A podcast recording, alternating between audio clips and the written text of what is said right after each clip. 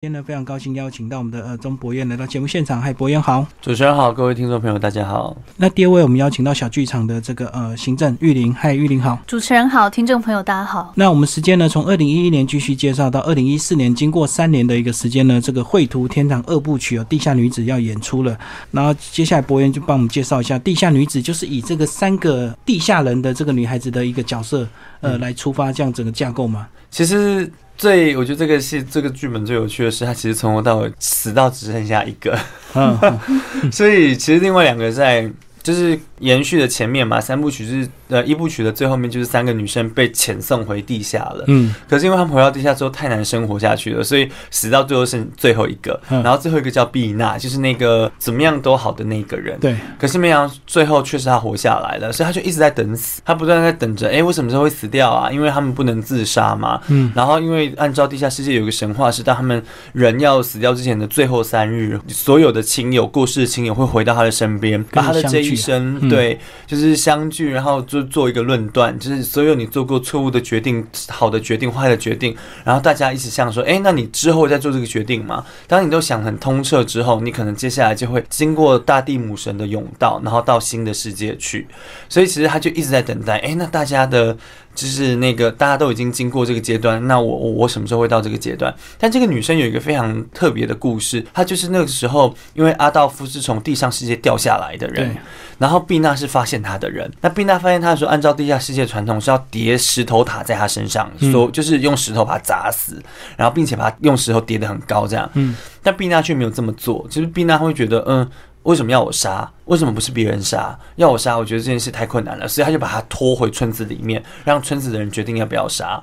可是其实毕娜又有私心，他觉得我不想让这个人死掉，所以他用村子里面的呃一些说法，就是不可离间、不可争执、不可愤怒，然后来说，那你们这样不就离间了吗？你们这样争执，你们又愤怒，那所以这个人就这样子的话，那长老你们说这样怎么是对的？然后总而言之，阿道夫就这么活下来了。嗯，那阿道夫活下来之后，当然最后就是阿道夫又回去地上了。对，那回去地上之后呢，其实阿道夫最后就带着军队来，所以其实这这个故事他就在讲，毕娜身为地下女子。他不断在想他生命当中几个很重要的片段，就是跟阿道夫有关的，或者是关于他其实有机会可以挽救他整个全村的人。全村的人，那为什么他没有挽救？他没有挽救的时候，他后不后悔？然后或者是在这个过程当中，他是不是又陷在自己的某一种？我认为我没有错。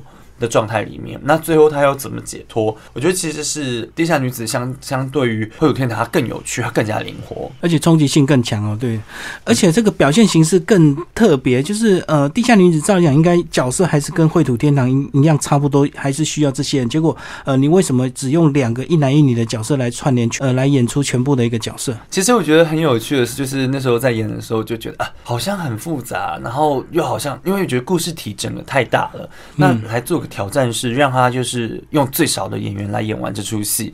那其实为什么会是一男一女？因为那个男生的形象可能是来自于毕娜想象的某一个阿道夫。对，那其实是他的想象。那所以我们只需要阿道夫来扮演他生命中所有的人，然后在他想象到一个阶段的时候来戳破他。所以其实故事里面很有趣，还有呃鸡与牛的段落啊，还有老鼠的段落啊，一些间奏曲，其实。故事就变得是有的时候是很奇思异想的，有时候是很意识流动的。那那时候，如果是就是有听众朋友在读这个书的时候，我就很建议说，第一次你可能按照这个书的顺序读完。可是其实你除了序曲跟终章之外，中间你是可以随便跳读的，因为每一次跳读会有不同的感觉，会有不同的连接的方式。那那个时候我们一四年在演出的时候，其实也是这样，观众就每一天演出的场次都不一样，观众看到的顺序也都会不一样，因为我们是演完这一场之后。后我们去决定我们要演下一场是什么，所以其实连着四场每一场的顺序都不一样，然后观众就觉得哎。好像这一场流动性比较好一点，那一场比较严肃一点点，这场比较让人觉得是放松一点点。所以是有很多片段会呃跳着演，然后是有些有演到，有些没演到吗？一定都会演到，但是那个顺序不一样。对，顺序不一样，所以这代表其实就像是，毕竟他在最后发高烧的时候，他的思路其实是不断在跳接的，就像是我不知道主持人或者是各位听众朋友有没有这样的经验，就是我发高烧的时候，我会。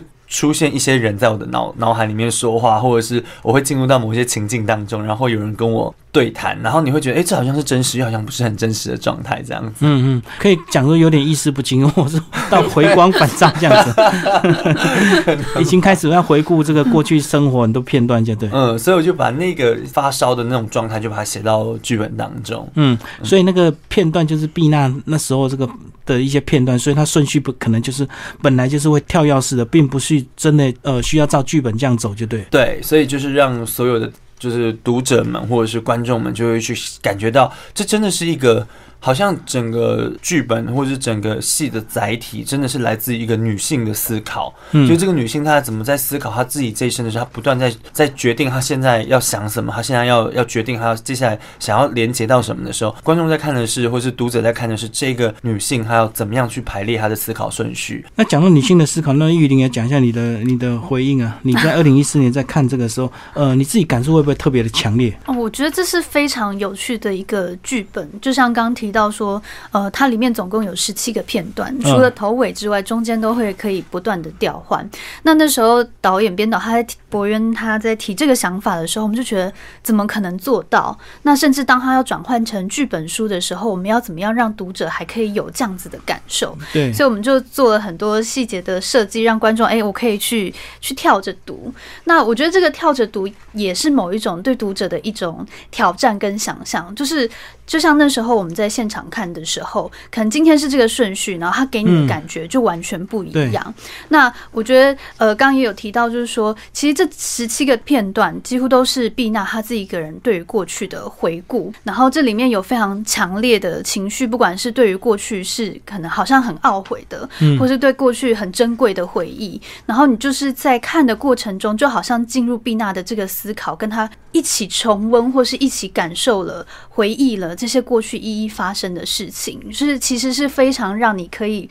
被受到感动的，然后在里面还有一个很特别的设计师，他有一些间奏曲，就刚刚导演提到奇思异想的部分，嗯嗯，就是呃，他在这些很浓浓烈情绪的段落中间，又加穿杂了一些呃非常跳出想象或是跳出现实之外，它甚至变成像是一个预演的小说的感觉。就比如说，我透过鸡跟牛去讲一个关于等死，因为有时候我们都会讲说，啊牛好像在台湾意象就好像是非常刻苦耐劳啊，然后你叫他做什么。什么他就做什么，然后可是他们就在对话说：“哎，你在等什么？你好像不断的在这边很辛勤的，应该说，嗯，你在这边不断的等着，你是在等什么？”然后最后他们就说：“等死。”那怎么死？就是他好像是一个跟戏剧的内容完全无关的角色或是想象，可是其实他又回扣到剧本的内容去讲说，毕娜她不断的在等待，她可能因为过去的这些回忆的累积，所以她在等待她最后的时刻什么时候才会来。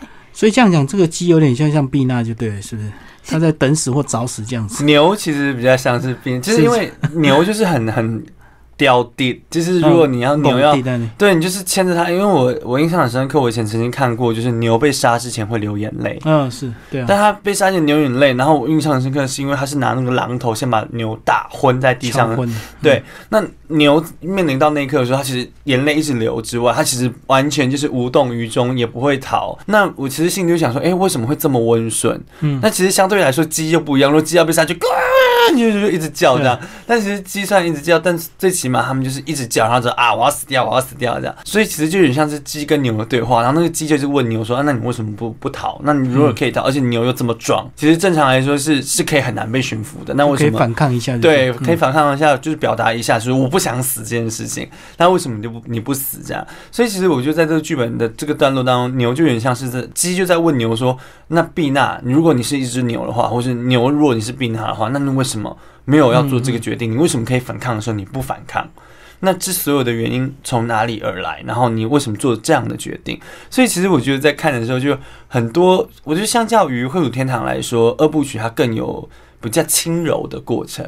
它有一些命题是扣的很大，尤其我很喜欢序曲的时候，他讲到就是在金鱼的肚子里面的时候，其实我觉得整个嗯故事的。深度是让我觉得哇，我可以想象到有一个很巨大浩瀚的地下洞穴的空间，然后这些人已经潜藏在里面，好像好久好久的感觉。就是在序曲的时候，你就可以拉开一个空间感，然后接下来里面又是小小小小的一个一个小小的洞穴，好像我们就进到不同的洞穴里面去看不同的故事。所以你鸡跟牛是一个，或者老鼠是一个，那有几个段落也是很有趣的，比如说通报的段落，就是就是阿道夫。偷跑来跟碧娜说：“你赶快带着你村子里面的人跑。”就碧娜就说：“我我才不要跑，我才不要跑！我要我只要一朵玫瑰花，我什么都不要管。”因为他觉得这不关我的事，这对我来说太沉重了。你要杀死我们村子里面的人，还要我回去通报，那这件事情会觉得好像是我是叛徒或者什么的，我才不要承担这个责任。你要讲你自己去讲。所以后来导致于他们整个村庄人被杀了，或者是被抓起来的时候，我觉得这或许对他来说，他都会在想是：那我又没有错。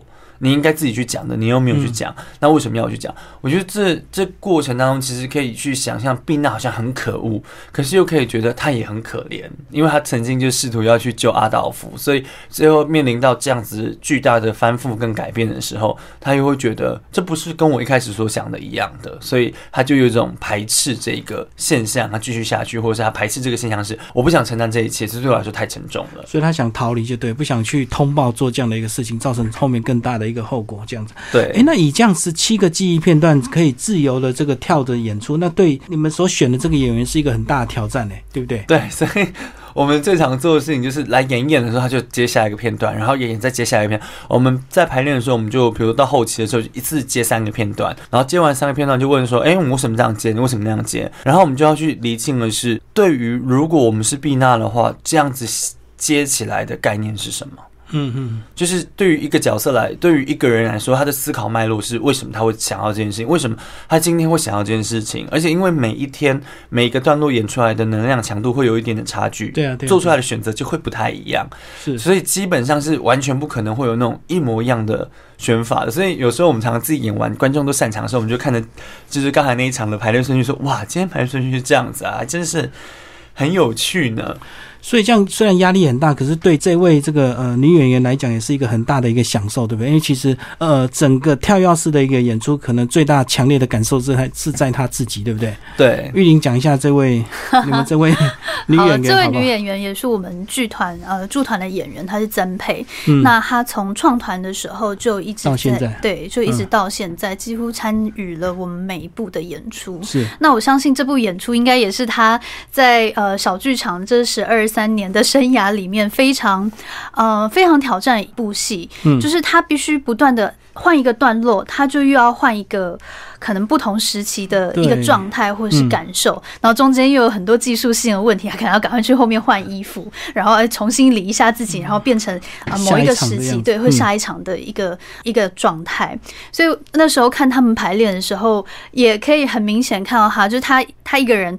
呃，跟呃那时候博元导演是也是参与演出的男演员之一，所以就等于是他们两个人不断的在对，然后不断的好，我们演完这一段，我们再换这一段，那这一段给你了什么样子的感觉？然后你就会看到他非常焦虑的，或者是平常他是一个非常有声量、讲话很大声，然后很多很多很多话的女生，可在那个时期，你就会看到她越来越安静，她越来越开始去思考，或者说她越来越呃花很多时间自己去自问，说我现在。到底在做什么？我现在到底是谁？是需要准备的，对，是需要很长的时间去准备的。嗯，因为毕竟它不是一个顺序那么简单，对不对？对 对，所以不同的顺序就有不同的感觉，不同的道具，不同的这个呃心情，要去迎接下一场这样子。好，谢谢两位。